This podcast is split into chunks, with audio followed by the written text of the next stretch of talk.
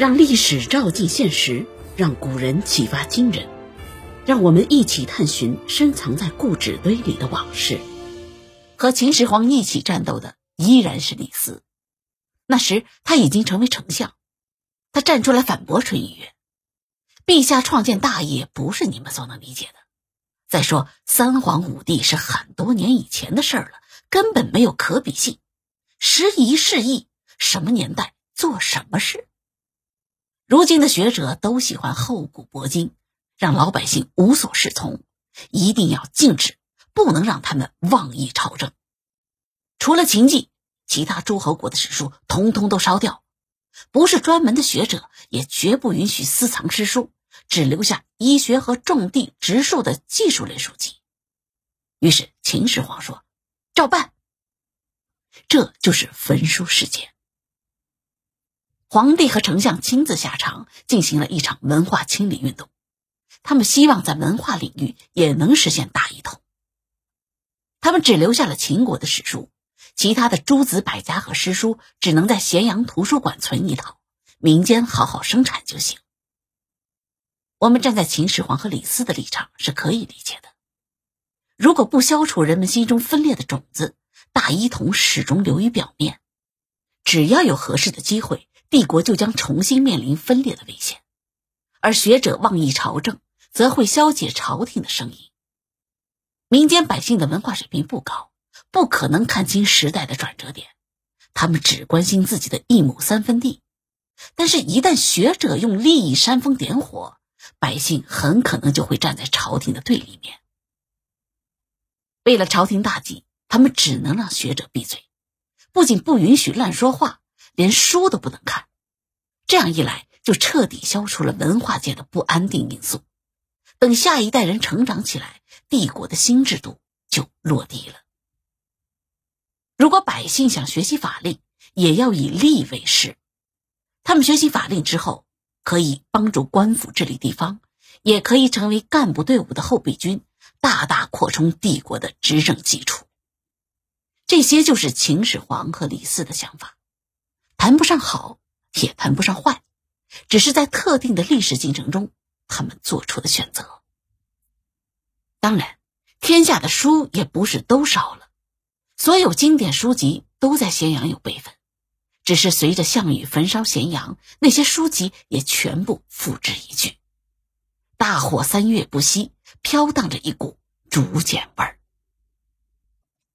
在帝制国家中，有一个特点是家国一体。朕即天下，天下即朕。由于权力集中于皇帝，导致皇帝的一举一动都会对帝国产生影响。不论是歌颂或者是批评，凡是涉及皇帝，就会涉及全国。周朝不是这样的，周朝是分封制，诸侯国之下又有拥有城池的士大夫。如果百姓不满意，只会反对士大夫，根本不会找国君的麻烦。这样的层级管理让周天子高高坐在王座上，既不用管天下事，天下也没人理他。我的附庸的附庸不是我的附庸，所有的麻烦都在士大夫的层级下化。可是秦帝国不一样，所有的官员都是秦始皇派出去的，那么闯祸之后当然是秦始皇来扛。如果秦始皇做错事情，直接受批评的也是他。皇帝不能被批评，由于大权在握，皇帝就是国家的形象代言人。如果皇帝受到批评，岂不是国家也有问题？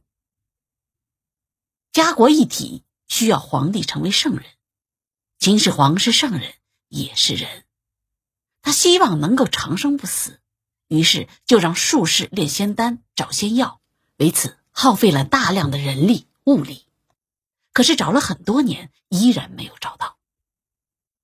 这件事本来就不可信，术士只是编故事向秦始皇骗取财富和地位。眼看谎言要被戳破，有两个术士就跑了。他们在逃跑之前还吐槽：“这始皇帝太过分了，大权独揽也不给别人机会，这样的人怎么配长生呢？”这就属于不但骗秦始皇的钱，还骂秦始皇是傻子。事情呢就传到了秦始皇的耳中，他顿时感觉自己被人羞辱了。他说了一句话：“今乃诽谤我，以宠武不得也。”这句话才是秦始皇的心声。你仔细品品，他心疼的不是钱，而是被术士诽谤，让自己的名声受损。皇帝无德，那秦帝国算什么？时间久了，人心就会动摇。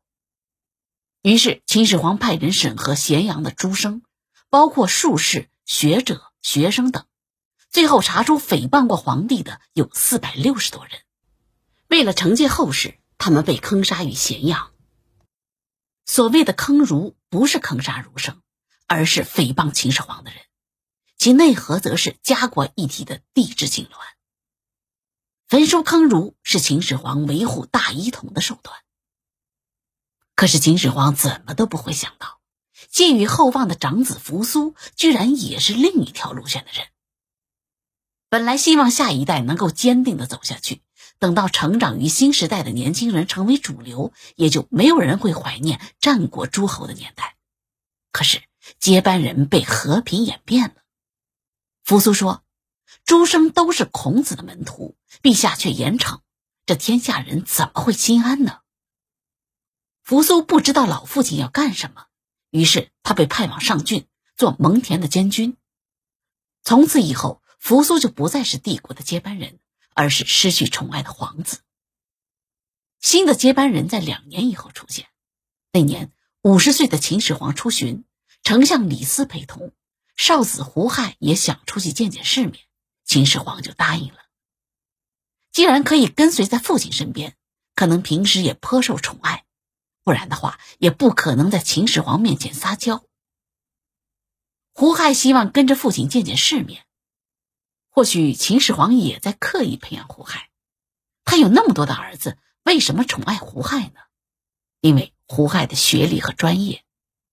胡亥是跟随赵高学习律法的，相当于法律专业中的监狱法，属于秦国最根正苗红的专业。一般来说，学生不会违反本专业的知识，即便别人再怎么吐槽，那也是自己的亲娘，只能自己骂，不能别人说。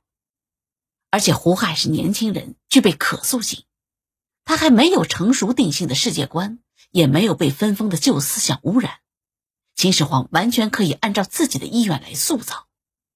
或许在他心中，胡亥才是合适的接班人。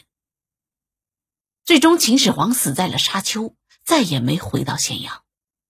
李斯和赵高替他写下了遗诏，立胡亥为太子，并赐死蒙恬和扶苏。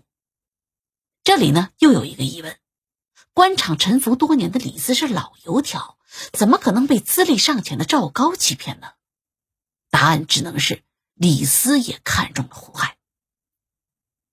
李斯和秦始皇都希望法律专业出身的胡亥能坚守法家，把大一统的宏大事业进行到底，但是他们都不会想到，年轻的胡亥居然不成器。世事就是这么如此诡异。秦始皇希望大一统要坚持，法家不能输，胡亥要成器，结果什么都没有得到。李斯心心念念的功成名就也没有圆满的结局，一把鬼头刀斩断了他的所有幻想，只能看着黄狗和故乡逐渐远去。